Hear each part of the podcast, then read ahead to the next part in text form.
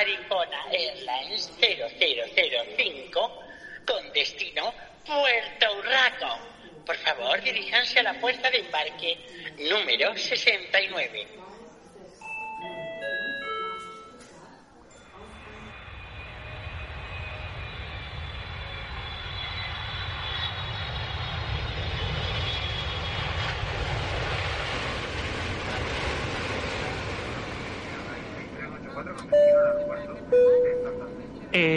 Señorita, se- señorita, eh, mire, tenía, tenía una pregunta. Sí, dígame. Eh, disculpe, pero ¿qué, qué hay detrás de, de la cortinilla, de la cortinilla esa? Detrás de la cortinilla, pues primera clase. Ah, primera clase. Ah, y, y ¿por qué está tan oscuro ahí? ¿Mm? Pues hombre, caballero, está oscuro porque ya hemos dado el servicio y ahora dejamos reposar un poco al Ah, pasaje. que aquí dan servicio. Mm, ¿Y qué tipo de servicio dan? Así tan oscuro. ¿Mm? No le entiendo, caballero. Sí, que, que, que hay en la oscuridad esa. Si dan servicio, mm, ¿no me daría usted a mí un, un- un servicio? ¿Mm? Oh, sí, caballero. Para eso nos vamos usted y yo a la bodega. En Maricona Airlines ofrecemos el servicio de cuarto oscuro para pasajeros business, plus, plus y. ¿Ah, sí? Pues claro que no. Somarrano.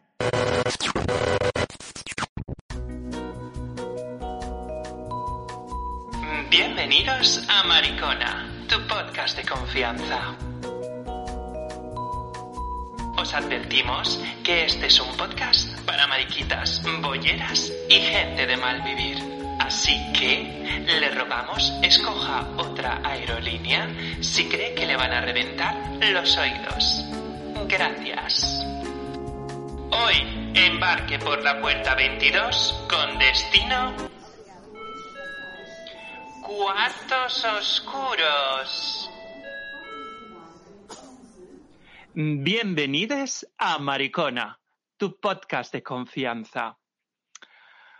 Hoy, mm, en primer lugar, en primer yoc, quisiera pediros disculpas porque el capítulo no se ha subido el día que tocaba, que era el viernes, lo subo un día más tarde porque tenía el ordenador hecho una caca. Se me calienta mucho y se me pone a 100 y, y se me enchufa el ventilador y se pone la cosa muy negra. Tan negra como el tema que hoy vamos a tratar. Hoy vamos a tratar esos sitios tan maravillosos a los que nos encanta entrar cuando vamos puestas hasta arriba y estamos cachondas como una perra los cuartos oscuros. Y para hablar de esos maravillosos lugares donde tanto hemos vivido, y quien diga que no miente, tenemos la presencia en plato, en el estudio 1, de nuestra querida y amada hermana mía, co-laboradora, co-presentadora, co-editora, co-guionista, co... mm, todo. Qué insólito, ¿cómo estás? Pues estoy muy bien, muy bien aquí en casita. Hoy es por la mañana, que es una cosa muy rara. Sí, Y ahora me tengo luego que ir a trabajar, o sea que hoy no hay copita ni hay nada. Así que a ver cómo sale esto, pero yo muy bien. Sí, no, yo me estoy bebiendo un té, un té que se supone que es de naranja y a mí me sabe solo a agua del grifo sabor a cloro. Es una cosa extrañísima, pero bueno, yo no sé para qué le ponen que pone que sabe a naranja cuando luego no sabe a naranja. Igual es naranja amarga. Mm, sí, amarga, amarga, amarga otra cosa. Pero, pero bueno, yo qué sé, yo te digo la verdad, eh, son cosas que son engaños, engaña, engañabobos. Pero bueno. Y, y oye, mm, ¿y cómo, cómo ha ido la semana? ¿Todo bien, no? Bueno, ha tenido sus cositas. Bueno, pero como todo, como todo. Sí, yo creo que estas cosas que me han pasado a mí les pasa a todo el mundo. Sí. Sí. Yo, yo esta semana he de decir, pues, que, que he, porta- ay, he portado, he tenido una semana, eh, pues, un poco extraña porque estuve de vacaciones en, en mi tierra, en Santa Pola, Alicante, que es un lugar mm, mm, maravilloso. A ver, es un pueblo que no está mal, es un pueblo de tercera edad, porque hay que decirlo todo. Eh, y nada, y me estuve pues hasta el miércoles y ya me cogí el avión y, me vine. Que nada, y en el, y en el y, y, en el avión pues había una cortinita y entonces pues me inspiró para hacer el tema de hoy.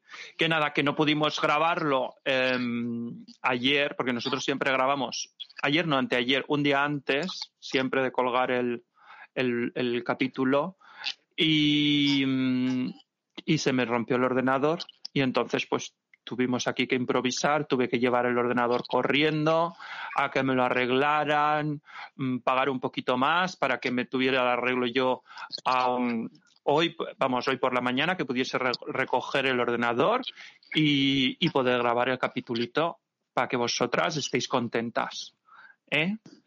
Así que nada, después de todo este rollo que os he mm, echado, eh, yo creo que podemos empezar ya con el tema, ¿no, nene? Vamos a hablar ya, por favor, de un tema que es que, claro, el cuarto oscuro mm. es, yo creo, que de lo primero que ve y practica un mariquita en su vida cuando ya mm, se hace marica, cuando uno conoce ya el mariconeo, yo creo que es de lo primero, aunque yo ya creo que no hay casi cuartos oscuros.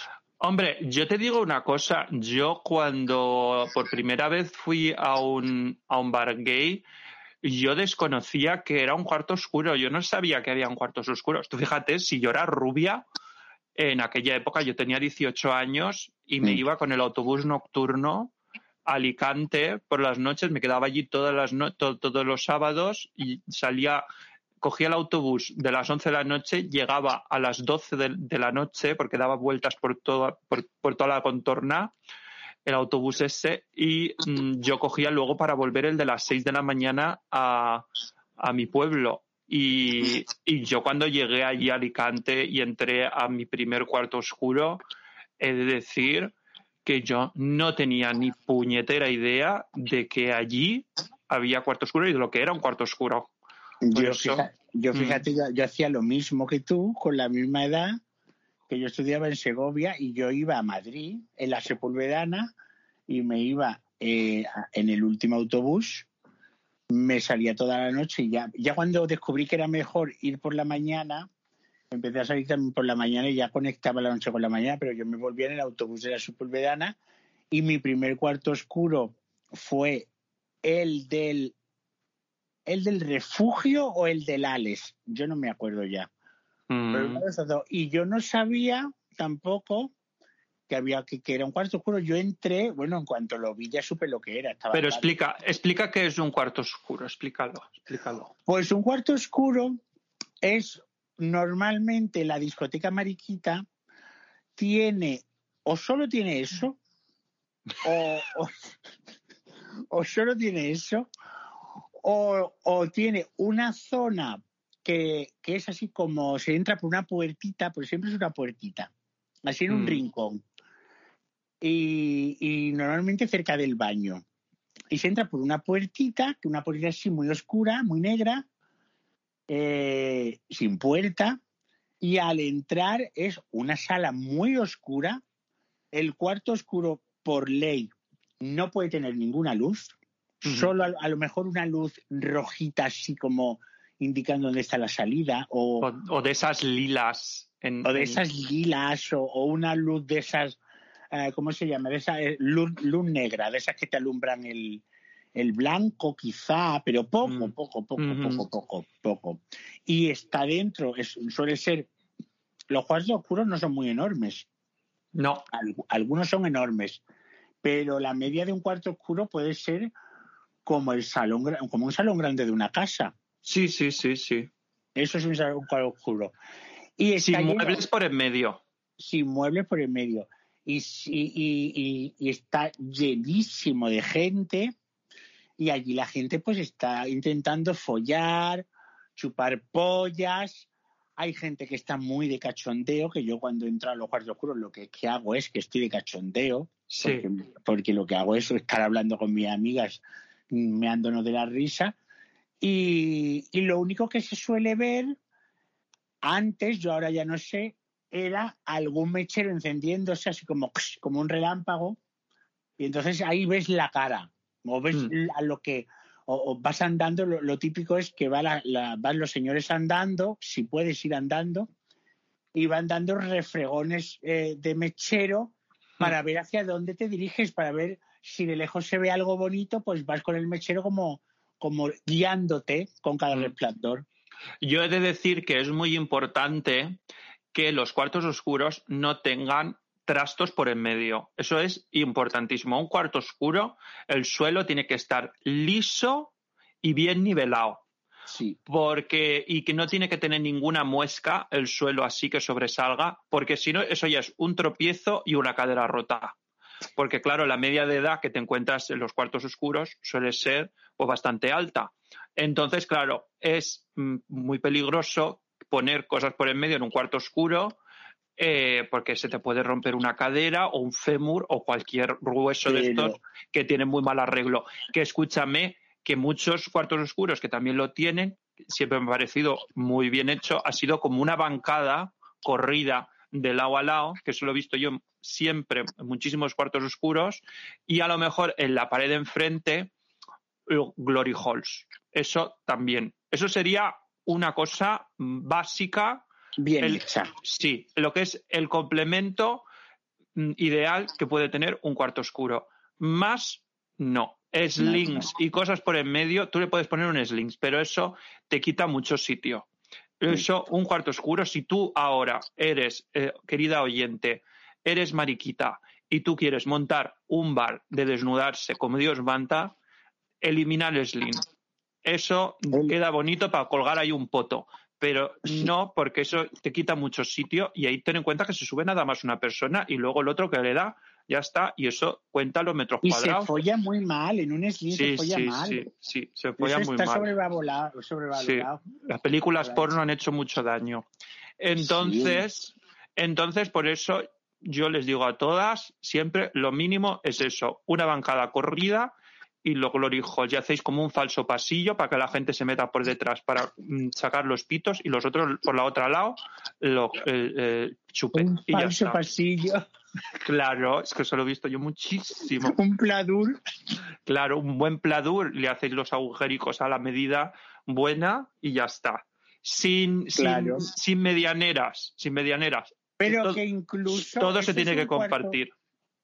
pero eso es un cuarto oscuro muy berlinés el que tú ya, el que tú has dicho, porque eh, los cuartos oscuros a la española, ni Glory Hall, No, ni que va, que va, que va. Yo no he visto en, en- España, no, en- bueno, igual ahora ponen ya, pero yo en mi época era una habitación oscura, el del refugio oscuro, no tenía ni pollo en alrededor, ¿eh?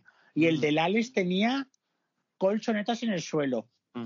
hombre, yo te digo que, que en algún cuarto oscuro yo he visto algún bulto por en medio y la gente siempre iba a tropezarse con el bulto, que eso es así.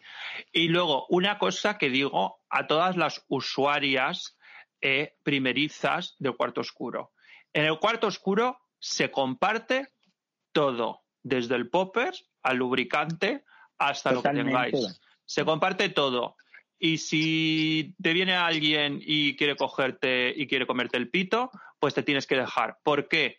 Porque para eso estás en un cuarto oscuro, cariño. Y si no, te vas a la cabina del baño o te vas a tu casa a follar o a un portal o detrás de un contenedor. Pero Hombre, bueno, pero si no te metas en un cuarto oscuro. si has visto en un refregón de mechero uno muy feo que no te guste, viene y te la quiere chupar y no quieres que te la chupe, pues o, o tú se la estás chupando a uno y de repente mm, dan así el resplandor del mechero y miras para arriba y se la estás chupando a, a, a, mm, a Andrés Averasturi, pues tienes derecho de, de decir que no. Mira, yo te digo una cosa. De noche todos los gatos son pardos. Y a mí lo único que me echa para atrás es que tenga llagas de sífilis. Si no tiene llagas de sífilis, Chupar un chancro. claro, si no tiene chancros, eso se puede Se chupa. chupar todo. Se chupa y ya está. Mira, ancha Castilla, ¿eh? y para llegar a Roma hay que hacer camino. Deberían haber un cuarto oscuro de chancros. Hombre, hombre. Hombre.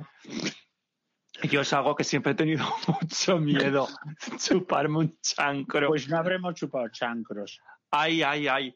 Yo, pues no lo sé, igual sí. Yo ahora no quiero ni pensarlo porque yo me obsesiono mucho Hombre, con la, con la sífilis sífilis. que- Todas las sífilis que hemos tenido de algo la hemos pillado, ¿eh? Sí, pero yo no, no, yo la sífilis no la pillé en un cuarto oscuro, la sífilis la pillé yo en una casa.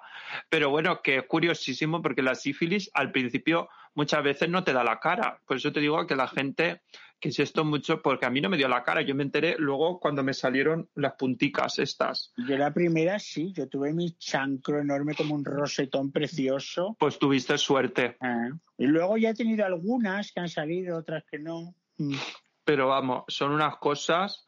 Pero bueno, oye, yo quiero contar mi primera vez en, en, en, en un cuarto oscuro. Venga. Y yo mi primera vez, claro, como ya esto ya lo he contado, que yo fui, yo a Alicante con el autobús nocturno y claro, y entonces pues me pasaba la vida para llegar. Y luego pues esto de que mm, llegas al bar, mi primer bar maricón era el Missing de Alicante, era un sitio de estos de, de los de timbre que habían antes y luego aparte de los de timbre que tú entrabas y habían solo, veías ahí hombres, ¿sabes qué quiero decir? Era eran ahí como, como tu tío Paco, tu, tu tío Vicente, Sí, sí, sí. eran así, pues de una madurez, una cosa y una media, pues entre los 40 y los 50. Entonces, pues eso, pues yo ahí entraba. Entonces, claro, yo ahí al cuarto oscuro, ¿Cómo se llamaba? el missing, El missing. el missing, perdida. Y entonces, claro, yo ahí eh, recuerdo de no entrar al cuarto oscuro al principio porque mm, yo me, ya me acuerdo que le pregunté a uno, pero ¿hay, que, ¿hay dentro qué hay? Porque yo pensaba que era el, cuart- el cuartito de la lejía o yo qué sé, o el almacén. yo. Entonces me dijo uno, no, no, ahí eso es el cuarto oscuro, ¿quieres entrar? Y entonces yo entré así como de pasada, así como de, uh, no, no, esto está muy oscuro, me da cosa, y yo ahí no entré. Y entonces yo ya ahí en el bar ese conocí a un murciano que me dijo, mm, ay, nos vamos al jardineto, luego, que es otro sitio de Alicante que había que eso ya han cerrado. Y entonces allí fuimos al jardineto y el cuarto y entonces yo perdí la, virginidad en el cuarto oscuro. Es que el, el cuarto oscuro del jardineto, todo hay que decirlo, aquello no era un cuarto oscuro como Dios manda, aquello eran cuatro paredes que habían hecho con tablas de aglomerado eh, y había un visillo para entrar. Un Un visillo, un visillo blanco, de estos que venden en Ikea, de esto que vale 15 euros, dos cortinillas de estas blancas que llegaban hasta el suelo, pues así, o eso era una cortina de ducha. Era muy cutre, era allí en medio de la pista habían montado, pues, el, el- pero es que estaba literal en medio de la pista. Entonces, claro, pues yo fui y, y me metí ahí y yo recuerdo, mm, pero, pero muy gustosamente, eh, escuchar de fondo la canción Singing Back de Moloco Mm. mientras me la metían. Y esa fue mi primera vez, pérdida de virginidad, allí. Que he de decir que después de aquello yo ya me solté la melena y me volví una cuarta oscurera con 18 años, para arriba y para abajo, que yo, mm, claro, conocí a alguien y entonces yo para mí el cuarto oscuro era la salvación, porque claro, ¿dónde vas? Pues si no tienes Claro. casa ni tienes nada. Entonces, claro, eh, le decía a la gente, ah, pues vamos al cuarto oscuro, nos metemos en un rincón y hacemos. Y entonces la gente siempre me decía, ay, no, no, quita, por favor, qué asco, no sé qué, te la puede chupar cualquiera, tal, no sé qué. Y yo entre mí pensaba, ah, pues mejor. Pero bueno, claro, yo qué sé, que yo, esa es mi experiencia y de ahí, pues claro, ha salido lo que ha salido, que soy Claro. yo actualmente, pues una pervertida. Una cerda. Mm. Claro, claro. Yo mi primera, yo lo primero que recuerdo de cuarto oscuro es que no recuerdo si fue el Alex o el refugio, pero bueno, yo hablaré del refugio que me acuerdo, porque del Alex yo lo recuerdo, pero yo ya era, yo era muy chico. Y era un cuarto oscuro como Dios manda, que se entraba, eh, se entraba al baño o al cuarto oscuro. Había dos puertas. Y que el refugio era una maravilla de discoteca. Esa sí que era una gran discoteca marica de jaula. O sea, típica, típica, típica. Y, y yo la primera vez que fui a refugio, eh, recuerdo que esa noche fui a la Joy Slava y no me gustó, obviamente. Claro, porque era la Joy Slava eh, hetero, pija de sesión Claro. de noche. Eso no. Y, y yo me escapé y me, y me fui al refugio, que me encantó, dije, este es mi sitio. Me subí a la jaula enseguida y, me, y ya me fui a... Y yo lo vi claramente lo que era. Lo que pasa que, que me impresionó. Y dije, esto es para esto. Y entonces entré y perdí las gafas. Ay, Yo no, yo lo que no sé para qué llevaba yo gafas de ver, ¿eh? O sea, pues yo tenía mis gafitas con 18 años.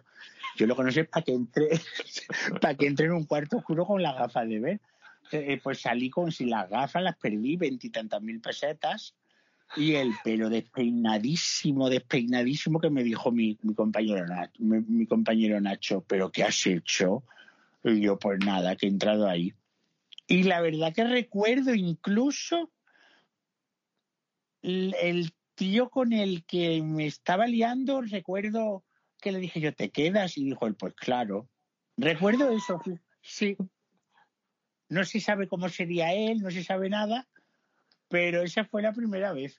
Y luego yo entraba, entraba porque claro, al principio ligar así y, y irte a una casa, eso no lo hace hasta que no tienes un poquito más de experiencia.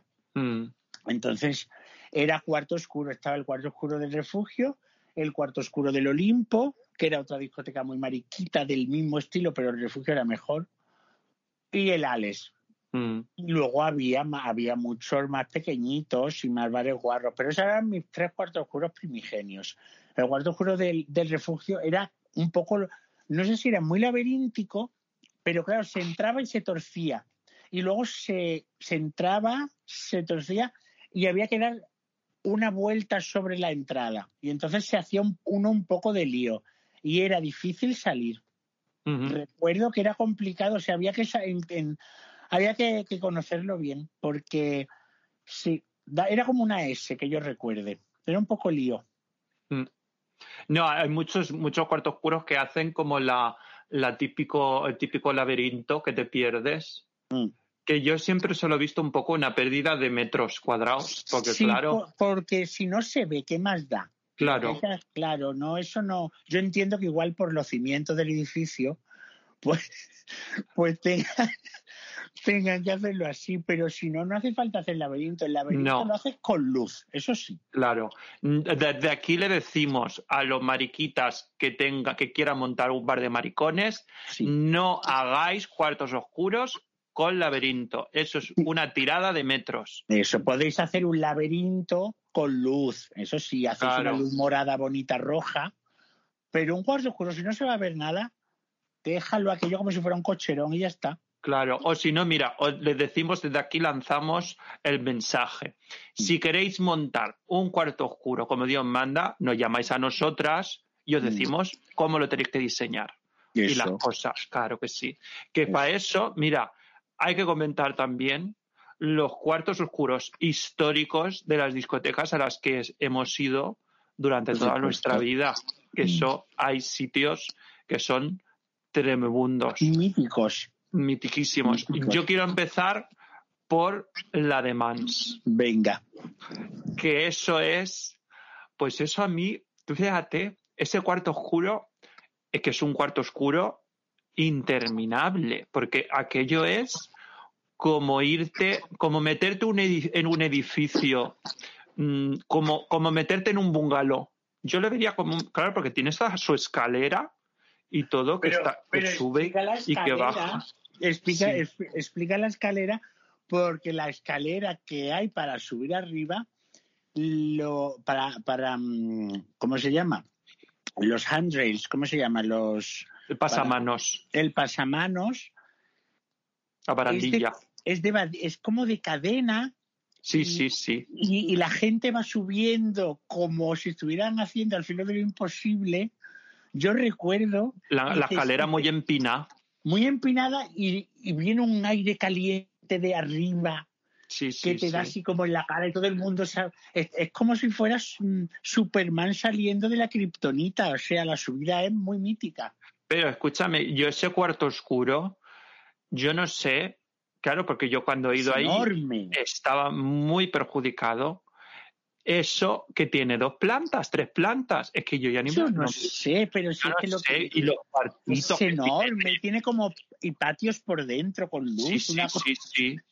Aquello yo no he visto cuarto oscuro mm, más de, sofisticado y más, más sí, de es grande. como el día del juicio final. Sí, es como el cuadro del Bosco, el Sí. cuadro del Bosco, el jardín de las delicias, Sí. pues absolutamente igual. Es el jardín, Sí, sí. totalmente el jardín de las delicias. Eso está en el club, en el del club, no Sí. el del aniversario de este fin de semana. No, no. El club. que desde aquí saludamos a nuestra hermana Santi, que suponemos que escuchará el podcast después de volver de, de la Demans, que ya nos contará ella qué No tal le ha ido. A veremos, a veremos, a veremos. Pero bueno, ella, yo que sé, igual a lo mejor le da un aire y se vuelve de mansera.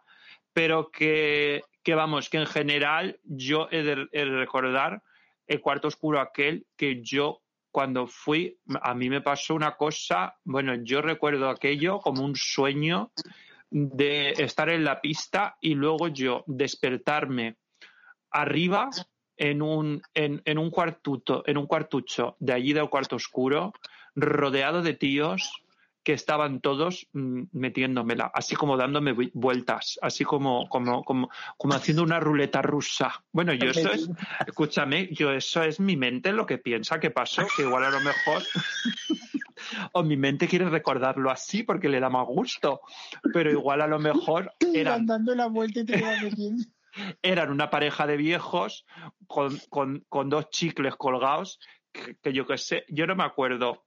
Y claro, en aquella época yo, mm, bueno, que de ahí, de aquel día, fue a partir de ese día, al, bueno, eso fue un domingo, creo que fue domingo, y yo al lunes mm, me planté en el médico para que me diese la PEP Claro.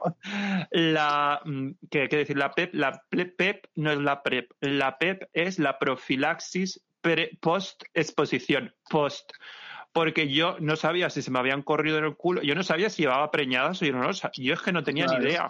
Pero claro, en esos sitios la gente no se corre, porque la gente lo que quiere es follar todo el tiempo. Pero bueno, yo qué sé, yo Mm. me tomé la, la, la PEP, por si acaso No se hecho, corren ahora, porque ahora como va todo el mundo tan con colocado. los Gs y con eso, pero, Mm. pero en mi época del refugio sí te corrías. Yo, Sí, sí, sí. Sí. Pero que escúchame, pero yo recuerdo cuando le dije a, a mi médico, eh, a mi médico especialista en enfermedades, mm, ¿cómo se dice? Mm, a ver, yo le llamo coloquialmente el médico de los SIDAs, ¿vale? El médico del SIDA. el médico del. SIDA, que él es el especialista en enfermedades infecciosas. Eso, Sí. es especialidad en enfermedades infecciosas.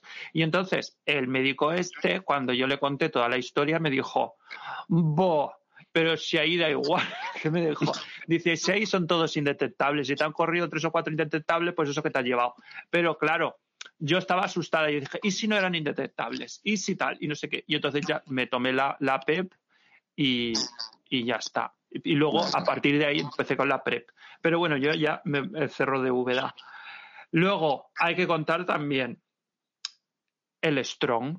El Strong, por favor, que es que él siempre, el Strong siempre se anunció como el cuarto oscuro más grande de Europa. Tú fíjate qué Mm, bonito eslogan.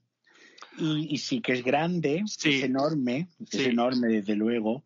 Tenía un cine, Sí. tenía, se entraba por una, bueno, se entrará si eso sigue abierto, Mm, por un, por uno, por un, una especie como de patio de cubículos, que había cubículos en el centro y en los lados. mm, Que ahí había luz y ahí vi yo a Hilario Pino, nunca se me Sí. olvidará. Y luego ya se entraba ya para adentro y ya empezaba la oscuridad, eh, un cine y la oscuridad, oscuridad. Lo que Mm. pasa que yo el cuarto oscuro del Strong, a no ser que no hubiera fiesta especial de estas, pues los Into the Tanks, esos que hacían o tal, siempre lo vi muy desangelado. mm. Sí, sí. Porque yo siempre iba entre semana, claro. Mm. No, yo, yo, pero yo también he ido fin de semana y lo he visto así un poquito desangelado. Había Es que es tan gente, grande. había gente, pero claro, para llenar aquel local tiene que Es que haber hay que decir que el cuarto oscuro es más grande que la discoteca. Sí, sí, sí. Pero el cuarto oscuro es mm, de como tiene que ser un cuarto oscuro también, ¿eh? Yo ese cuarto Sí. oscuro lo he visto muy apañado siempre, muy hecho Sí. polvo, que también tiene que estar hecho polvo con los urinarios esos rotos que tiene ahí en las cabinas esas. que está Sí, todo... sí, sí, sí. Es muy Auschwitz. Sí, sí, sí, Muy mucho, estropeado mucho. todo, muy estropeado y no lo arreglan y está como tiene que estar. Está muy bien. Mm. Yo en el refugio, bueno, eh, mm, pues, a ver, en, en el Strong, perdón. Yo en el Strong pasarme eh, cosas, pues hombre, quitándolo del pedazo de caca que me comí, que eso y ya lo he contado mil veces.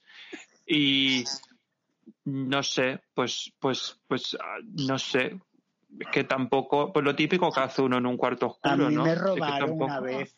A mí me, Sí. me- sí, me senté, me senté a que me la chupara un moro. Mm. Y yo iba en chándal. Y yo, claro, yo tan tonto. Y yo Mm. digo, pues, pues, me está toqueteando, fíjate qué bien. Lo que me estaba era abriendo los, los, los, los bolsillos con- de crema.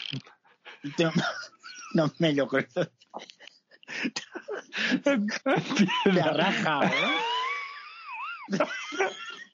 Bueno, Empieza, sí, empieza a contar, respeto. Empie- empieza a contar otra vez lo del moro, porque yo esto lo tengo que cortar, que es una guarrada que yo no pensaba que iba a sonar, nene. Déjalo, pues déjalo, déjalo. Déjalo. No, que la gente va a pensar. Claro, yo he de contar que yo aquí estoy solo en mi casa. Déjalo, no voy Y, a coño, empezar si yo, si yo estoy solo en mi casa, en mi Déjalo. habitación, yo me puedo tirar un peo, pero Eso lo no dejas, imagino. eso lo dejas. Yo sigo contando, no pienso empezar. Y entonces eh, me tocaba por, por, la, por, el, por los bolsillos y yo, mira, me está toqueteando. No. Pues me estaba abriendo los bolsillos y me robó la cartera, las llaves, todo. Yo eh, por esa época no tenía móvil. Todo, todo, todo. Pero no solo eso, me han, me han otra vez me, me, me cogieron dos tremendos que yo dije, Mm. anda, aquí me, me van a dar bien. Me metieron en una cabina, me la fueron a meter, me bajaron los pantalones y cuando me bajaron los pantalones dijeron ya que no. Y lo que me habían es robado. Al, quererme bajar los pantalones ya me habían abierto los bolsillos, otra vez me robaron todo. En el refugio roban, en el, en el Strong roban mucho. Yo es algo que siempre, eh, em, bueno, pero robar roban en todos los cuartos oscuros. Mira, en la metro de Barcelona, que hay que contar, mm, que también ha sido un cuarto oscuro mitiquitiquísimo de toda la Sí. vida, cuarto oscuro de la metro de Barcelona, que yo ese cuarto oscuro lo recordaré siempre como una lata de sardinas, porque yo no ahí he visto tanta gente metida, tanta gente metida nunca, es que no lo he visto. Debe de ser hecho, chico. Sí, sí, era como debajo de una escalera, ahora me acuerdo yo que Es era como detrás de la pista. Detrás, Sí. Se pasa de una pista a otra y es como que han hecho una pared. Pero que el cuarto oscuro de la metro de Barcelona, yo recuerdo que, bueno, creo que la metro la han cerrado ahora después de la pandemia o Sí. durante la pandemia. Eh, yo recuerdo de que, mm, que había, había, no había nadie en la pista y el cuarto oscuro lleno a reventar. Y yo pensaba, maricones, ¿para qué venís? Pero claro, era eso. Y allí en el metro de, de- en el cuarto oscuro de la metro, eh, bueno, tú te acuerdas, a mí robarme nunca me robaron porque yo cuando entraba es que aquello era, por favor, es que era una lata de sardinas y normal y yo me acuerdo que te- me estaban toqueteando todo y yo dije, uy, uy, uy, uy, y yo con las manos metidas en los bolsillos, con la cartera en la mano y el móvil. Claro. Pero, pero a nuestra amiga, la de la de directora creativa de Chanel, ¿sabes quién te digo? La directora creativa de Chanel. La de los bolsos. La que vendía bolsos. Ah, claro. Vale. Pues a esta le robaron tres fines de semana seguidos las tres veces. Y yo le decía, pero ¿cómo puede ser tan boba? Digo, a ver, ¿te han robado una vez? Pues chica, ya lleva cuidado. Me decía, ay, es que yo no me doy cuenta, es que no sé qué, es que no sé cuándo, tal. Dice, pues total, ¿qué se va a llevar? No, que se va a llevar. En aquella época era- llevaba un alcatel, pero chica, tampoco, no sé, eh, un poquito de, de por favor, lleva cuidado, ve A con, mí me han robado cabeza. muchas A mí me han robado muchas veces, Pepe, hijo. Yo he tenido, yo siempre procuro llevar muchísimo cuidado porque, porque, porque no, porque, porque no, porque no me apetece, porque se tiene que pasar muy mal. Entonces yo eso siempre procuro llevar muchísimo cuidado. Que otro sitio también donde han robado, para que no sea siempre en España, en el Toms de Berlín. Bu- Bueno, yo es que ahí tú fíjate, Yo en el Toms de Berlín una vez, mira, fui, a, fui al, yo creo que esa fue la primera vez que fui al Bull. Mm. Y después del Bull, de, de estar allí un día y medio, creo, me fui al Toms por la noche. No recuerdo del Toms nada, solo recuerdo que me metí en el cuarto oscuro y al volver en mí, yo me estaba como, como contra una pared. Yo creo que como que mmm, perdí la noción porque yo recuerdo que luego que lo que recuerdo es hacer así, uy, y volví en mí. Mm. Y, y, no recuerdo ni cómo entré ni nada, o sea, tú imagínate. Está bien echado y, burundanga. No lo sé, pero tuve como un apagón, pero yo estaba de pie y bien. Lo que mm. pasa es que la mente desconectó, no sé. Claro. Y me habían robado el todo, todo, oh. todo, todo, todo. Y cogí un taxi, me fui al hotel y al taxista le dije que le di la tarjeta europea sanitaria y le dije, tome esto para que tenga usted algo y ahora subo a, a por dinero y, y, bajo y se lo pago.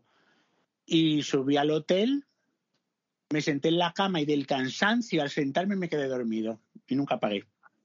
Ay, pobre taxista. Sí, sí, eso hice. Pues escúchame, yo del Toms te tengo que contar, el cuarto oscuro del Toms, que el Toms en sí, eso es también un bar de estos que es, la gente va allí por el cuarto oscuro. La gente no va a tomarse una copa ni a escuchar la música. Allí la gente va a lo que va. Entonces, el Toms de Berlín, tú cuando entras tiene como una barra corrida a mano derecha. Con ¿vale? el israelí guapo allí. Con el israelí, que ya no sé si sabemos si está. No, no era israelí. No era israelí. No, era, era español. español. que quería irse a Israel. Era medio tonta, ¿eh? medio no, era entera.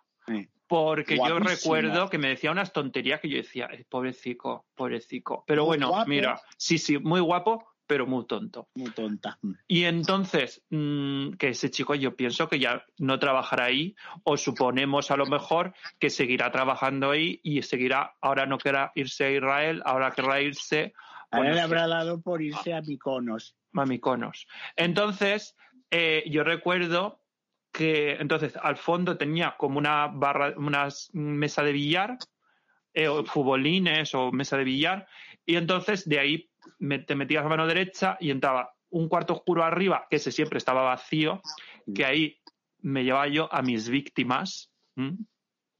Y Que había hay- una escalera para abajo, ¿no? que en ese cuarto oscuro yo me follé muchísimo al actor porno este que conocimos en en, um, en una fiesta en el laboratorio la nuestra hermanita canaria y, y yo Mm.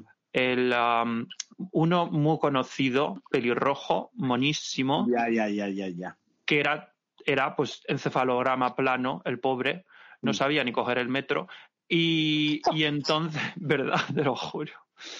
Y no sabía leer la, el nombre de las calles en alemán. Era muy, era muy, muy, pero bueno, pero tenía buen culo y era muy mono.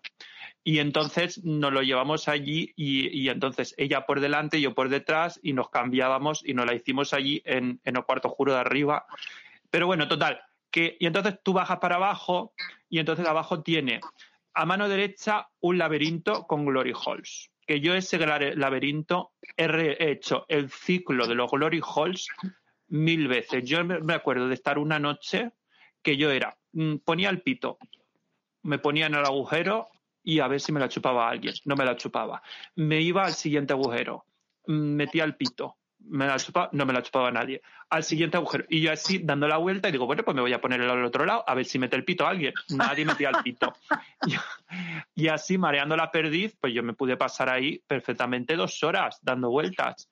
Y luego en el otro lado un- tienes entradita que tienes que agachar un poco la cabeza porque el techo está muy bajo, pues claro, eso es eso es el sótano de, de el trastero del, del local, esto hay que decirlo.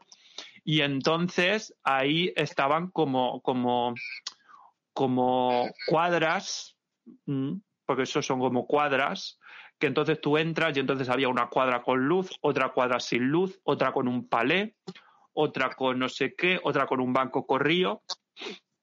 Y entonces yo he de decir que siempre donde tenía más éxito era en las más oscuras. En la de la luz, yo tenía una, tengo un amigo mío que venía muchísimo eh, a verme, no voy a decir el nombre, pero diré que vive en Alemania también y es español y venía mucho a verme y él siempre tenía mucho éxito ahí en el Toms y yo recuerdo, tengo una imagen de él ponerse él siempre, siempre iba al mismo sitio y era debajo del foco, se bajaba los pantalones y se ponía con el pito allí a ver si alguien tal. Y a los tres segundos tenía como una marabunta alrededor que yo decía, mira, es la Madre Teresa de Calcuta. y, yo me acuerdo de... Sí, sí, sí, y yo siempre iba y le decía, parece la madre, la madre Teresa de Calcuta, que te cae así la luz de arriba, que es como si fuera que te estás iluminada y todos los niños allí comiendo, tal, no sé qué, ya que él me ha de la risa, pero bueno. Y esos son pues, pues, pues, el pues el Tom Tom. será un buen cuarto oscuro, ¿eh? Sí, sí, sí, sí. Hay que, Yo hablar decir- también, hay que hablar también del cuarto oscuro de Lánfora de Ibiza. Bueno, bueno, escúchame. Vamos a hablar del cuarto oscuro del ánfora después de la publicidad. Venga.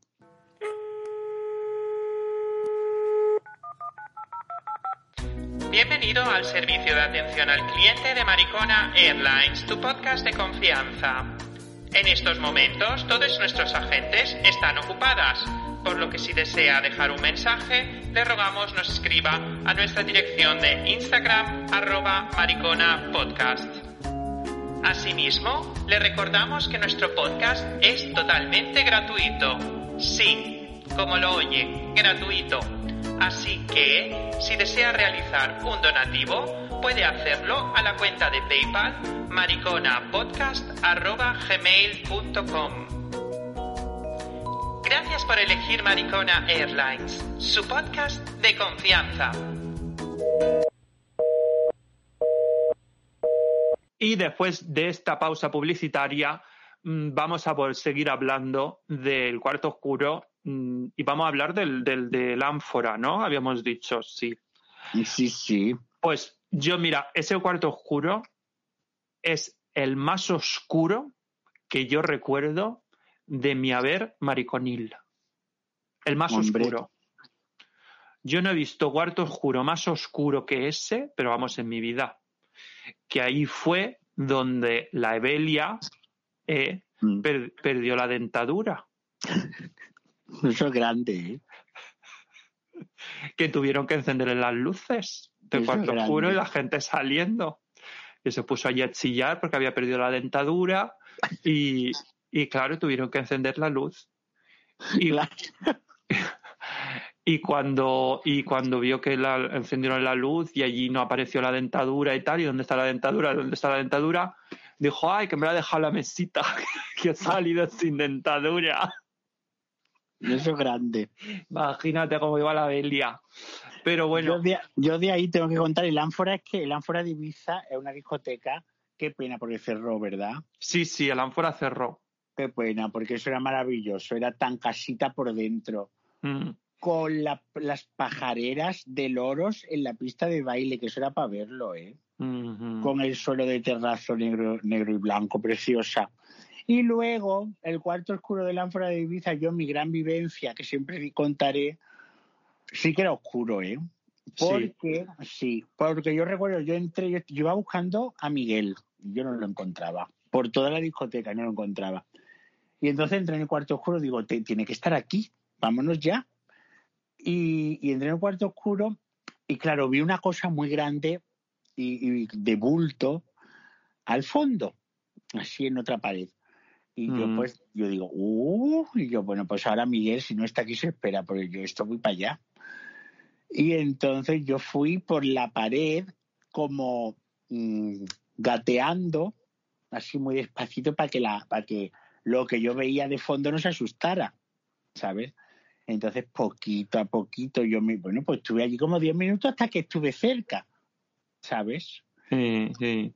Y cuando ya estoy al lado, pongo la mano para empezar a tocar y eran unos baffles de discoteca, unos speakers con una manta por encima. Correcto. Ese bulto estaba cuando entrabas a mano izquierda al fondo. Eso, pues yo. Porque a mí me pasó lo mismo. Ah, sí. Claro. Eso, y que, Pues- que aquí seguro las, las oyentas que conocieron el ánfora, seguro que también les habrá pasado, porque eso era muy típico, muy típico, muy típico. Sí, sí. Mm. De ánfora, qué bonito. Oye, yo tengo que contar también del cuarto oscuro, que tampoco no es que haya sido un cuarto oscuro. mm, no hay, a ver, yo no lo defino como algo tan maravilloso. Lo veo muy de atrezo de la discoteca. El cuarto oscuro de Berghain. Yo nunca he entrado. No. No, Ay. nunca he entrado ahí, fíjate. He entrado a Berghain muchas veces, pero yo el cuarto oscuro del Berghain creo que sé dónde está, pero yo no he entrado. Está como Mm. detrás de los baffles. Sí, debajo de la escalera está la puertecita para entrar. Ah, nunca he entrado, nunca he entrado. Pues en ese cuarto oscuro yo he de decir que, claro, yo en Berghain, pues claro, pues cuando te ponías así fina filipina, pues ya te ponías así como, como, como muy ardiente, muy de todo, y ya pues te metías para adentro y, y bueno, pues allí pues, pues todo lo que cayese, ¿no? Y entonces en ese cuarto oscuro eh, tenía un sling que ahí salió una persona que tú conoces y yo conozco mm, llena de restregones de caca con sangre porque le metieron un puño y luego tenemos a, a- y luego tenemos a, em, es que ha, veni- ha entrado mi novio Ah, pues no. vete vete tira cierra la puerta ¿qué? un besito sí Un besito. Gracias. sí un besito No, gracias. te quiero mucho cariño mío Cochino. cochino. Tierra. Claro. Pues, bueno, mi Helmut, para la gente que, que todavía no lo conozca. Pues mm, allí yo recuerdo eso, los restregones de caca por toda la espalda que nos contó nuestra hermanita Sí. y, mm, y luego eh, yo recuerdo algo que me pasó allí tremebundo, que claro, fue yo en shock total. Y fue que yo estaba allí hecha un 8, en plan, cuando digo hecha un 8, pues, mm, pues eso, puesta, vamos a decirlo, puesta. Yo estaba muy puesta. Y de momento me veo a dos transexuales gigantes Sí. guapísimas que iban vestidas como de, ma- de mamachicho. Mm, Bueno, eso es lo que yo recuerdo, Sí. porque yo le vi hasta plumajes por Claro, eso es mi mente. Claro, Mi, mente recuerda que tenía, que iban vestidas de mamachicho. Y entonces, eh, pues recuerdo eso, que me vienen, eran colombianas, creo, y cogen y se me vienen, se me, me- me vienen las dos y se me sacan, se sacan el rabo y me dicen, cómenos, cómenos el rabo. Ay, por Dios. Y yo, claro, pero tenía unos rabos, Como siempre, como siempre. pero gigantes. Y que yo me quedé así Las transexuales y las travestis es que tienen unos ramos todas tremendos. y yo me quedé como diciendo, ¿qué hago? Pero claro, yo le veía a aquellos dos globos que tenían por tetas, que claro, yo estaba como en shock y yo les veía las caras, esas caras de, de tan mujer y las tetas Mm. y aquel rabo tan grande y decía, estoy en shock. Digo, no porque no me guste comerme un rabo, porque, pero era como una cosa que yo decía, ay, no sé. ¿Pero se la no chupaste sé". o no? No, no se la chupé porque luego me dijeron Ah. que, mm, que, se la, que me la follara yo a ellas. Y entonces yo ya dije, no, cariño, digo, me tienes que follar tú a mí, digo, porque que también, porque yo soy pasivo. Entonces, claro, aquellas ya me dijeron, ¡uh! ¡Qué desperdicio de macho! Y cogieron, se giraron y se fueron. Digo, bueno, Ah. pues nada, chica, pues, pues yo qué sé, tampoco pasa nada. Y, y nada, y entonces yo recuerdo que me dijo eso, me dijo, qué desperdicio de macho, pero si yo la tengo más grande que tú, y yo le dije, ya hija, pero bueno, ¿yo qué quieres que haga?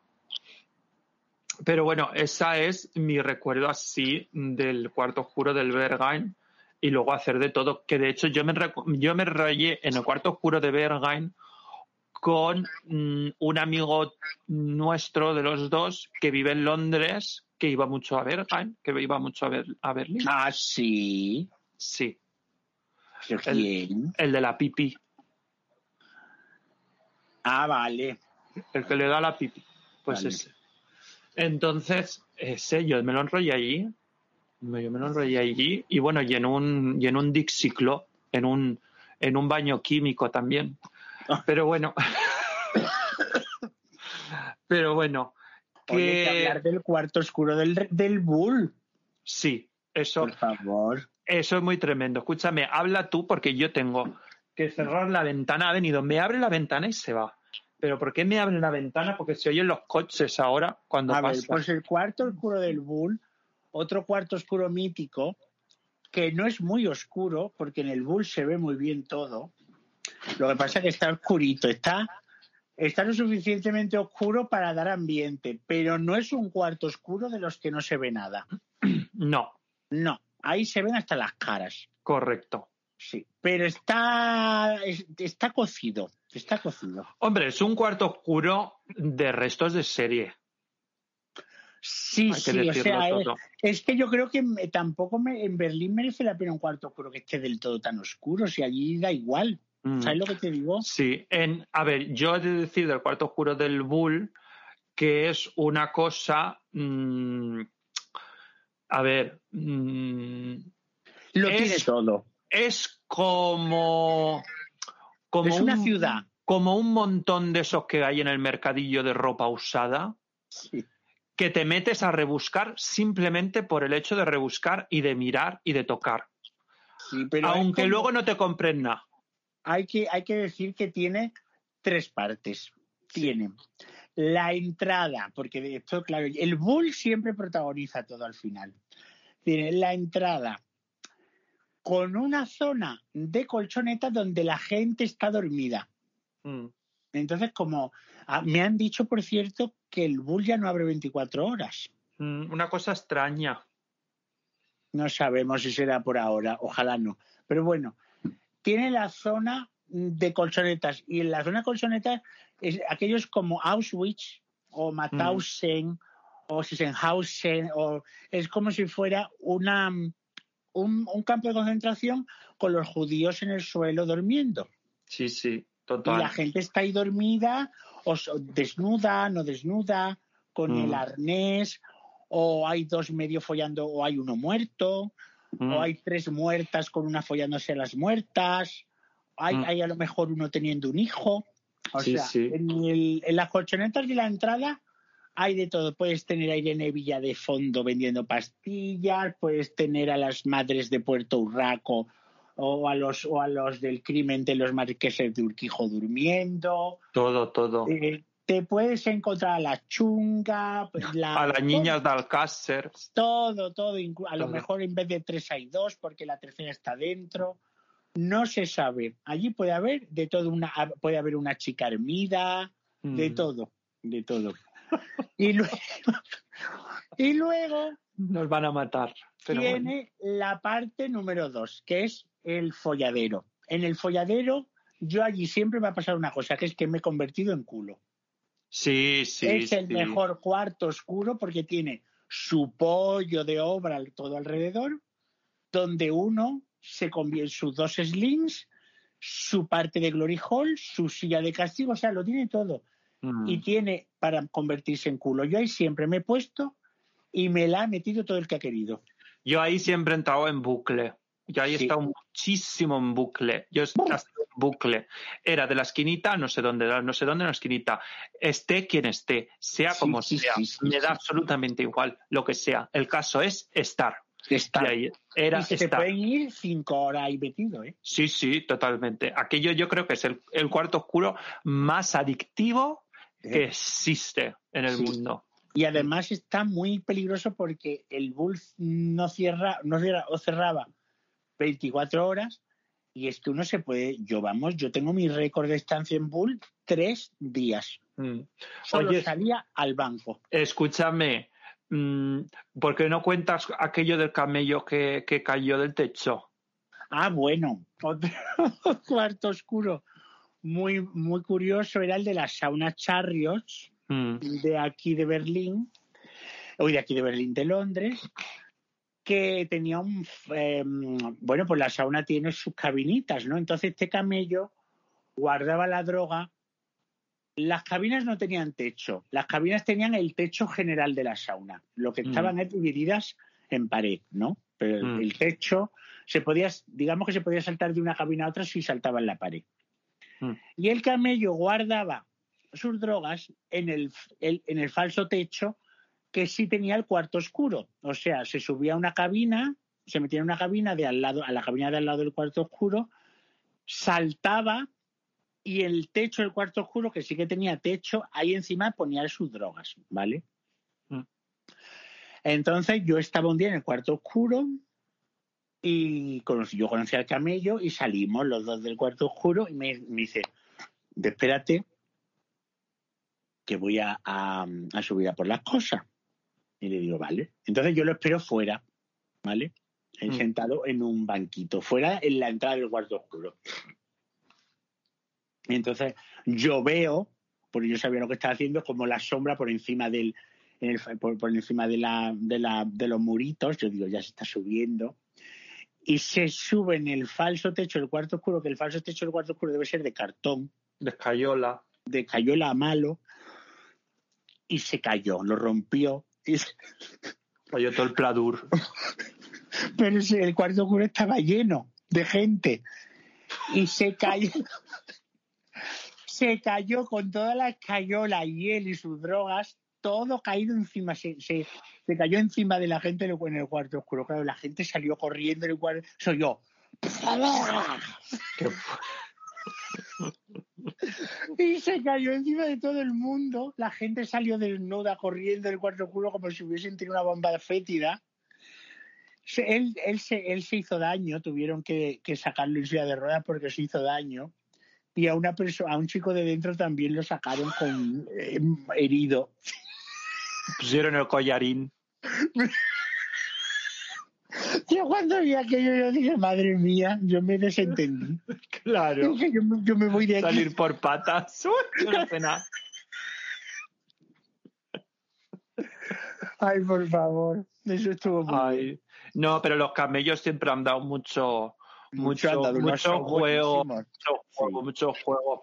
Hombre, Sí. yo así de camellos eh, siempre contaré la de que me pasó en Londres, que me venía un negraco gigante. Aquello era un, un armario empotrado. Era como el negro ese del pollón ese que venden, que es que Mm. envían por WhatsApp igual. Y era un negraco tremendo. Y claro que a mí eh, los hombres racializados me gustan mucho. Mm. Entonces, me, me todo el rato me hacía como "Shh, shh, Eve, y claro, yo que esté, yo digo, a lo mejor me está, me está haciendo así como un, un cortejo. Y yo digo, me está haciendo cortejo, digo, pues voy a ir yo para allá. Y aquel, y me hacía así como, como para que me metiera en su cabina. Y yo, y yo, claro que sí, claro que sí, claro, claro que me meto, claro que me meto. Y entonces, claro, yo meterme dentro y aquel mm, verlos sacar la bolsita y toma, toma, toma. Y, y yo, ¿pero qué me das? ¿Qué me das? Y que y me daba, digo, "Ah, una punta, digo, ah, pues una punta. Y en el mamá yo me ponía de rodillas, iba a chuparse y aquel, no, no, no, quita, quita, quita, que es por si quieres. Digo, ¿cómo que sí quiero? Que sí, que para vender, para vender. Digo, ah, hombre, hombre, no, sí, ya voy". ¿No te, ¿No te dejó chupársela? no, no, una cosa muy extraña. Ay, qué cosa. que yo dije, bueno, pues nada, pues entonces me voy y me echó, pero así como de, de sopetón.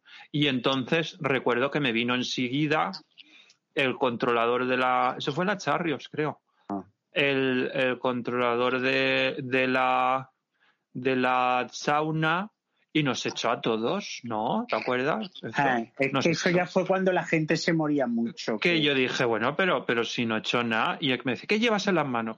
Y entonces yo abrí la mano y yo llevaba todavía el condón que te da principio. Que yo decía, el condón. Y me decía, ¿y no llevas nada más? Y digo, no, ¿qué tengo que llevar? ¿Qué, qué, qué, qué has hecho? ¿Qué has hecho? Y digo, pero si, si no llevo nada, pesado, pesado. Y fíjate que, claro, me estaban controlando a ver si me había metido yo, había comprado yo algo al, al camello. Y digo, es esto que ahí ya, ahí ya se morían mucho. Ya, yo creo que esa fue de las últimas veces que yo fui a esa sauna, porque ya con el G se moría tanta gente que, que se pusieron bárbaros por si no se Pero acercaba. si con el G se están poniendo todas. Mira, el otro día hay que contarlo que se murió eh, una DJ muy conocida de Berlín. Bueno, DJ mm, mm, era, bueno, no voy a decir el nombre, mm, pero voy a dar pistas para que sepáis quién es. Eh, bueno, mira, sí lo digo. Sí lo digo. Se llamaba Kai. Kai, el chico este israelí, que era dueña del Coven, que estaba antes con el, con el, con el, con el otro, que también era israelí, que yo me lo follé a los dos por separados, estaban ellos de pareja cerrada, bueno, unas cosas curiosísimas. Y, y se murió el otro día de, de un chungo, hay que decirlo todo. Pero yo no creo que fuera de... Seguro que se murió de un ataque al corazón. Hombre, un ataque al corazón, pero porque me han dicho que le gustaba mucho que se ponía de, de, de pipita. Claro, pues eso es que se, se tiran cinco días sin dormir y ya el corazón tiquití. Mm, mm. Por eso que, que chicas, por favor, controlar sus, controlar sus, dejaros las pipas y compraros muebles de diseño, compraros Exacto. lámparas bonitas, iros al Ikea y hacéis, os hacéis una buena compra. O, o vais a un mercadillo, vais al rastro, os Claro. dais dos vueltas. Lo bonito que es el rastro un domingo por la mañana a las 8, que está todo el mundo fresco todavía, y os ponéis a comprar vinilos. ¿Para qué queréis perder el tiempo? Con lo bonito que es la, con lo bonita que es la vida y las Total. cosas que hay por hacer. Eso yo es algo que os- de verdad os recomiendo muchísimo a mis amigas eh, de la pipi, que, que mira, que hay cosas que la vida es más que eso. La vida Total. es disfrutar y la vida es maravillosa y preciosa. Y perderla mm, fumando mm, ciertas cosas, pues la verdad no vale la pena. Total, Vale total, pena. total. Y además se acaba mal, ¿eh? Mm, mm. Oye, escúchame, que, que llevamos un montón de tiempo hablando de los cuartos oscuros y tenemos tantas cosas todavía que, de- que decir de los cuartos oscuros. ¿Qué hacemos? ¿Continuamos? Vamos o- a ver, pues, pues se puede decir, mm, hemos- yo creo que lo hemos hablado casi todo lo que queríamos, ¿no? Las, las botellas llenas de caca, que siempre las las cosas típicas que se encuentran en un cuarto oscuro. Venga, pues botellas llenas de caca. Un, dos, tres, responda, un, dos, tres, otra vez. Botellas, de cerveza rota llena de caca. vale. Llaves perdidas, Vasos rotos. Vasos rotos, eh, eh, mecheros en el suelo, Alicatado. eh, camisetas de- allí tiradas en un rincón porque alguien ha perdido la ropa. mm, Madeleine McCann. Mm, Pedazos de papel clines manchados de caca en el suelo. mm, una zapatilla. Corridas en el suelo. Barro. Eh, Barro hay, mu- barro hay barro, muchísimo. barro. Sí, barro de suelo de, de, de váter, que es como mm, pipí con papel higiénico deshecho mojado. Bueno, aceptamos barro. Mm, carteristas. Carterista. Mm, Andrés Averasturi. Que eso, Andrés Averasturi, es cuando tú mm, que estás puesta hasta arriba de todo y te crees que has tenido el polvo de tu vida en el cuarto oscuro y le dices, ay, voy a tomarme una copa con, con este chico. y Claro, lo coges de la mano. Muchas veces sales del cuarto oscuro de la mano, que yo eso lo hacía mucho. Del Sí, cuarto sí, sí, salir sí, de la sí. mano con alguien y de repente mirar, ya salía la luz y tú. ¡Uh!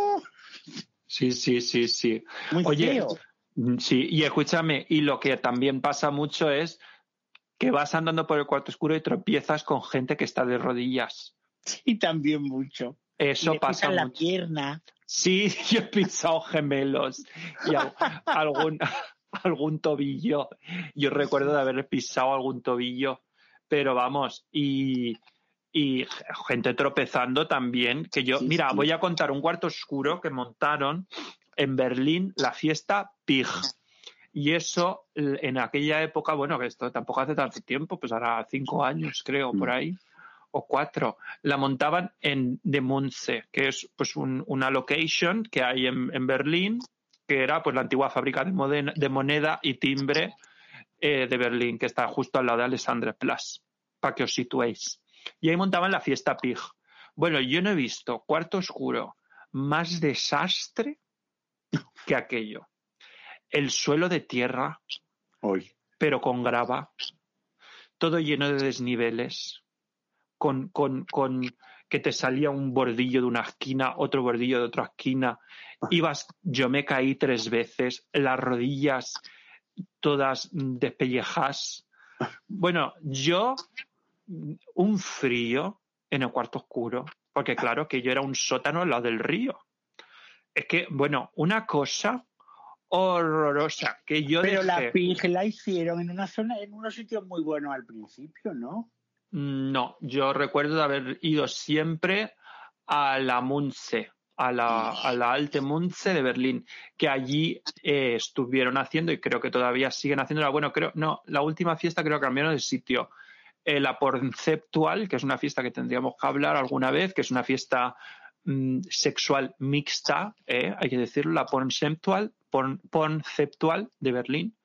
Eh, también lo estuvieron haciendo una temporada en Die Alte Munze que, que yo me acuerdo que de haber ido, pero yo dije yo al sótano no bajo, al cuarto oscuro de abajo no bajo por, por principios, porque no, porque no se puede montar un cuarto oscuro tan malamente. Así no puede ser. Entonces, por eso mm, hacemos una llamada a todas las mariquitas que quieran montarse un bar de desnudarse, llamarnos a nosotras. Nosotras Sí, sí. os hacemos de interioristas. Os lo montamos como una casita de los Sims. que os sale luego el cuarto oscuro en la revista AD.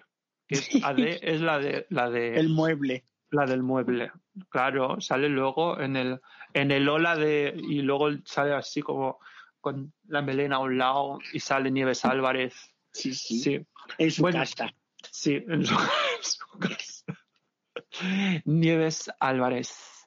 Pues escúchame, yo creo que va siendo hora que pasemos a la siguiente sección. Sí, Venga. pues ya llevamos aquí una hora hablando como dos cacatúas. Eh, consultorio marica.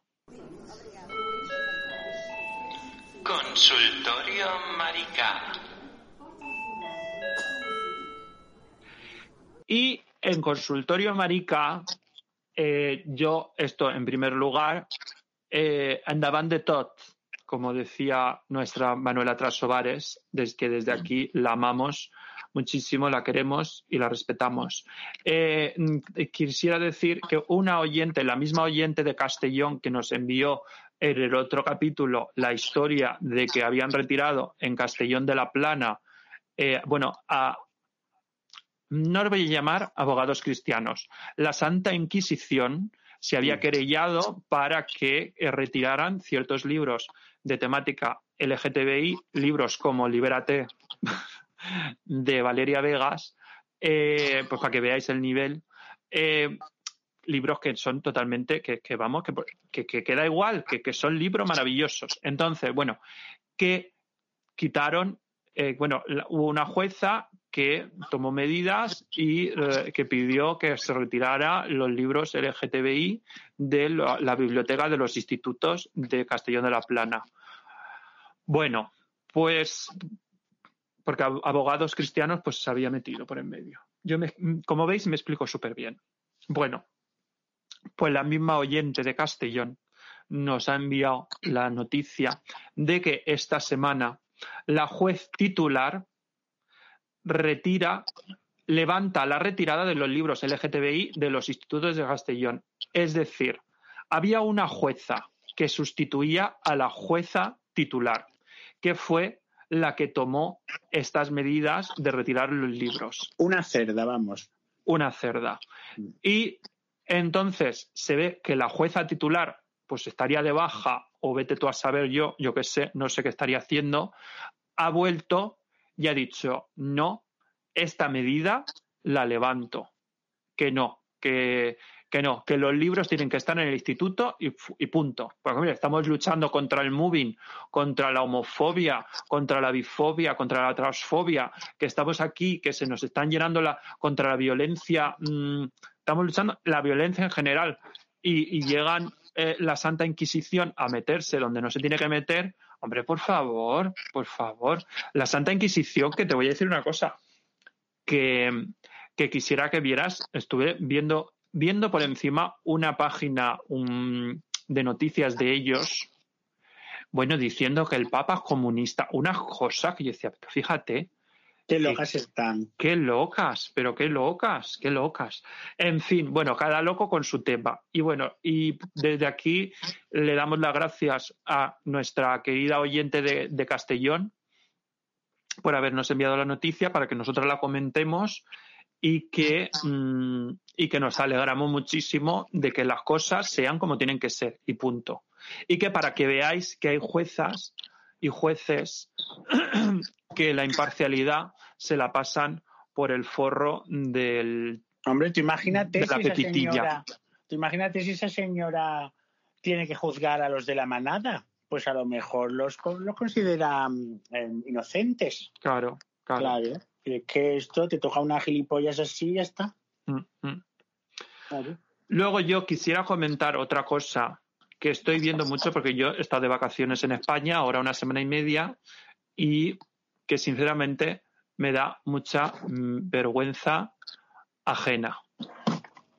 Y es ver eso, en esos perfiles del Grinder, del Scruff y todos esos perfiles de, de- de- de las redes sociales para follar, que os pongáis pasivo masculino, activo masculino, hetero curioso, masculino por masculino, Discreto. solo masculino, masculino discreto, Mm, 100% masculino, busco solo masculinos.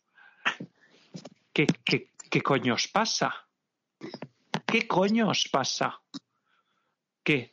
¿Le, le estáis haciendo, eh, como dice, como dice, como dicen en mi pueblo, estás haciéndole el, caldo grueso, se lo estás haciendo a los que nos odian, diciendo esas cosas, poniendo esas tonterías en internet. Porque fue una de las cosas que yo le dije a uno de ellos.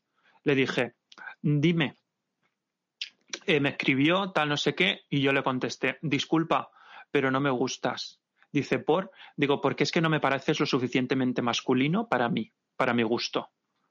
No, pero si yo soy masculino, digo, no, pero tú no sabes cuáles son mis estándares de masculinidad, le contesté. Y tú para mí no lo eres.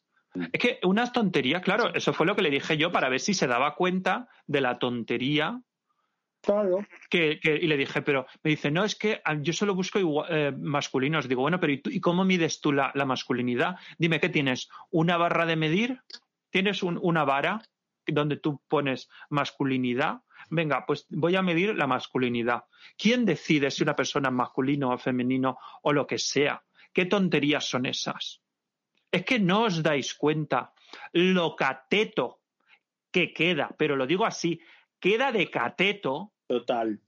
decir busco masculino, no sé qué, no sé cuándo, pero si sois maricones, maricón, así de claro, sois maricones.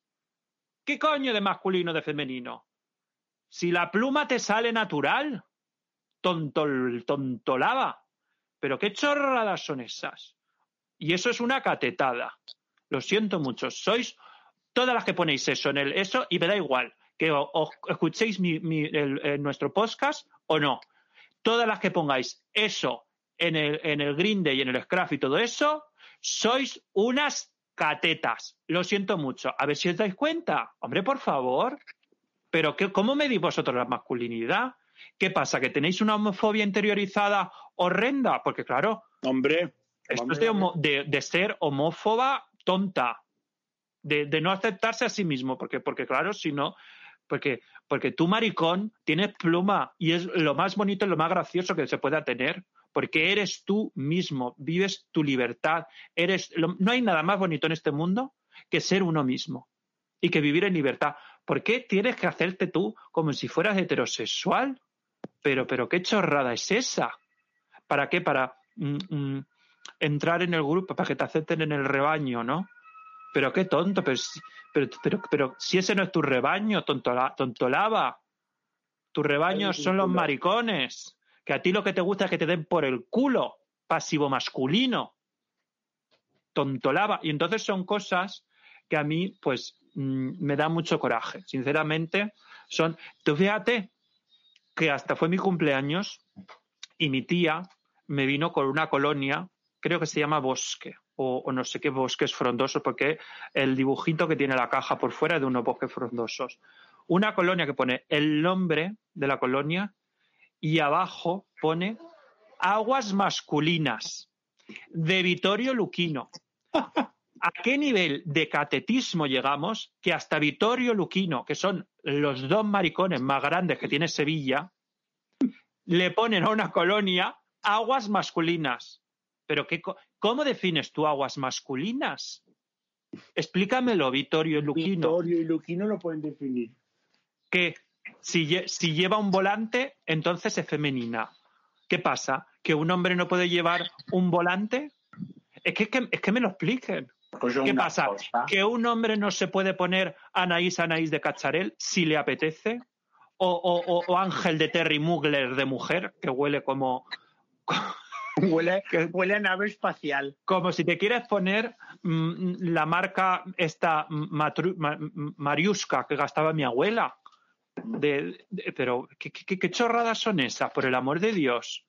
Es que estamos aquí criticando que si mm, criticamos que si claro los niños tienen que jugar con el juego con los juegos que les apetezcan si le apetece jugar Los con niños un niño azul, las niñas de Claro, y estamos intentando quitar eso y luego llegamos nosotros los maricones y nos ponemos con chorradas de este, de este tipo. Hombre, por favor, estamos haciéndoles el caldo gordo, ¿eh? estamos tirándonos piedras contra nuestro tejado, pero de una mala manera, pero muy tremenda.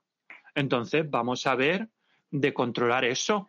Por favor, darse cuenta que es, de, es de muy catetos. Lo siento mucho. Yo me he puesto en plan madre y, y aquí tengo a mi novio que está con una caja y está, ¿qué quieres? ¿Qué quieres? Pues toma, llévatelo y déjame tranquila, que estoy grabando el podcast. Hombre, por favor. El pantalón. Pues ahora no, luego, luego, ahora no.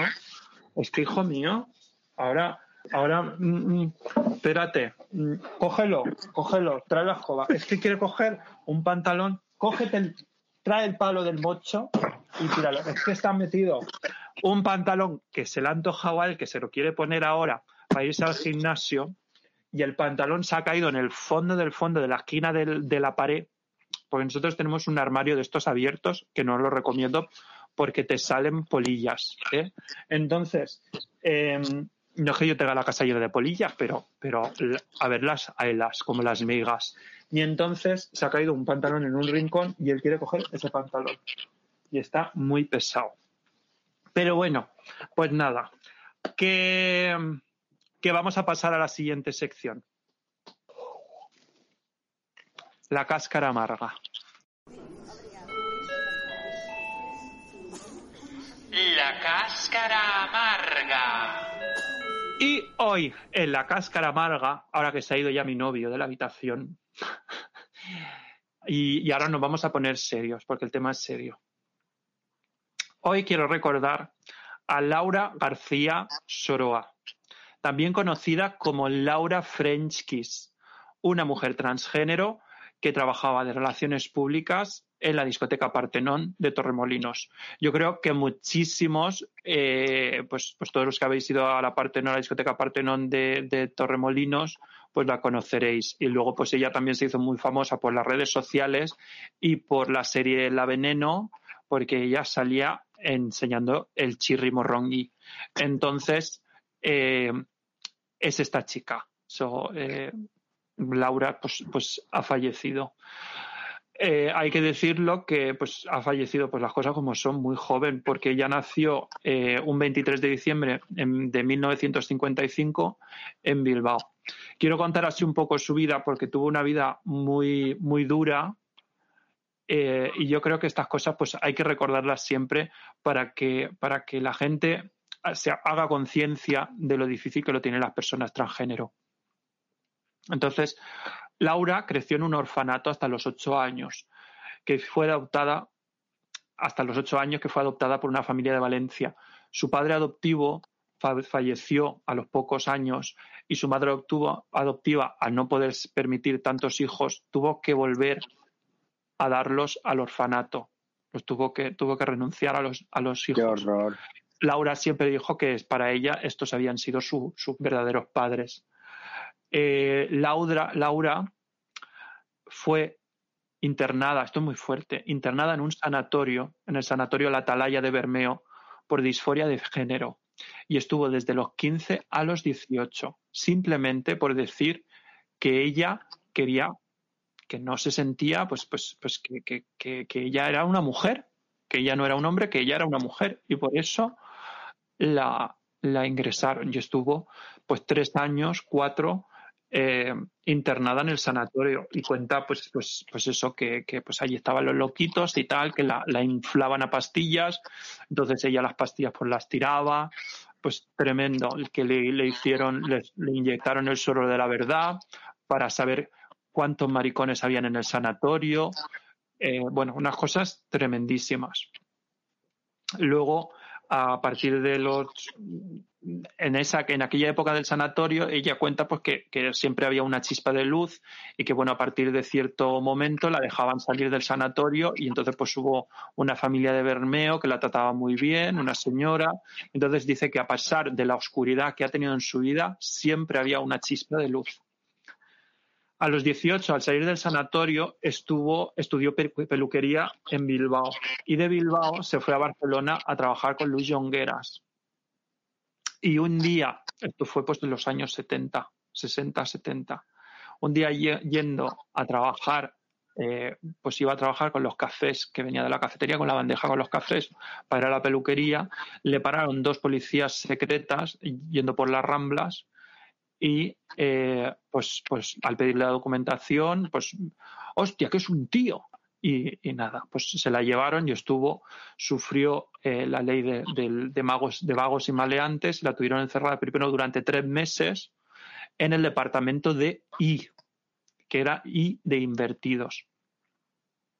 Y tras estos tres meses, pues salió a la calle y luego tuvo que volver otra vez a la cárcel. Luis Jongueras dio la cara por ella, eh, en el juzgado, bueno, y aún así no, no, no le permitieron eh, que cumpliera la condena, pues de otra forma la hicieron entrar otra vez a la cárcel.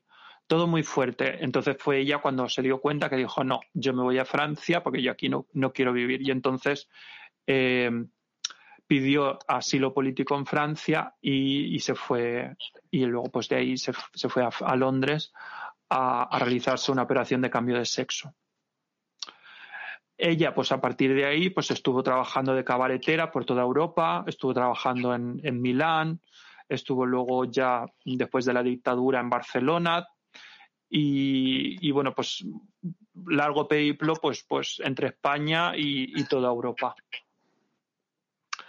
Eh, estuvo, acabó viviendo también en, en Ibiza con un novio italiano y que murió de sida y entonces pues Laura tuvo una depresión muy grande, vendió el piso y, y bueno, pues, pues, pues se quedó sin nada, eh, porque bueno, cuando las personas están deprimidas pues a veces pues hacen cosas que no, pero bueno. Y, y bueno, yo de verdad os recomiendo eh, ver la entrevista que Cherilyn Divine, que desde aquí le envío un saludo, que es una fantástica eh, profesional, del mundo de, del drag.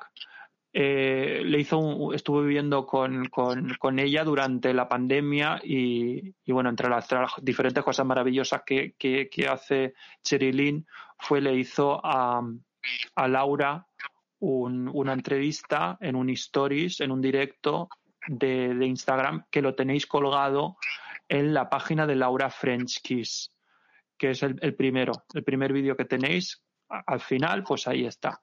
Yo lo recomiendo veroslo. Es así todo muy, pues muy casero, pero bueno, pero, pero se conecta con, con, con la persona. Y desde aquí, pues hoy enviar mi más sentido pésame a, a la familia elegida de Laura y a todos los que echen de menos a, a Laura. Y bueno, y, y yo qué sé, y, mmm, qué insólito. ¿Estás ahí todavía? Porque me he pegado yo una chapa aquí. Aquí larga. estoy, yo la conocí en Torremolinos. Tú la conociste, tú la conociste. Muy divertida y muy mm. graciosa. Mm. Pues nada, nada. Yo no tengo mucho más que decir hoy, que me ha gustado mucho compartir mm. los cuartos oscuros de nuestra vida, que un cuarto oscuro huele mucho y que, y que nada, y que están por desaparecer, es lo que yo veo, pero bueno. Yo te digo una cosa, yo me quedo mucho con lo de los cuartos oscuros de hoy, que ha sido un capítulo muy, pues oye, muy divertido, como siempre, cuando, cuando los hacemos juntos y, y, y, eh, quedarme también con el tema de la masculinidad tóxica. Por favor, es que es una pesadez. Volveré a repetirlo y yo creo que es necesario que hagamos un, un, un capítulo sobre eso. Pesaos. Tenemos que coger a la Santi por delante porque a ella sí. ese tema le gusta mucho sí. y, y, hacerlo porque, porque es muy ridículo, cariños. Eh, lo vuelvo a decir, quedáis muy catetas. Quedáis de, de, de, de, Tonta, de tonta, de tonta. De tonta, de tonta, pero de tonta. Es que no sé de, a qué nivel de tonta. Es que no, porque no voy a decir de pueblo, porque la gente, hay gente de pueblo que es, mmm, que tiene la mente súper abierta. Es que quedáis como de cateta, de cateta tonta, de cateta tonta, seáis de Madrid, de la capital, del centro, eh, o, seáis de donde seáis. Quedáis muy ridículas, lo siento mucho. Y yo hoy quisiera mmm, despedir la, el programa había escrito, había puesto una canción que le iba a gustar a Santi, que es uh, Hiding in the Darkness de, de um, Who Made Who, que es una canción muy buena, pero yo creo que la voy a sustituir. La voy a sustituir por eh, Singing Back de Moloco, que fue con la canción que yo perdí la virginidad en un cuarto oscuro. Y yo creo que, que le pega más al capítulo. Y nada, que insólito, pues Muchísimas gracias. Nada, un placer enorme, un Mm. placer enorme. Ha sido todo un, un honor Mm. hablar de los cuartos oscuros, Mm. que son tan nosotras. Yo eh, dar agradeceros a todas las, las, las oyentes y les, los oyentes y, y, lo que queráis y todos nuestros híbridos que nos escuchen, que, que muchísimas gracias por estar ahí, por perder una hora y, espérate que te lo digo, mmm, una hora y 25 minutos de vuestra vida escuchando nuestro podcast de mierda. Muchas gracias y hasta el próximo capítulo.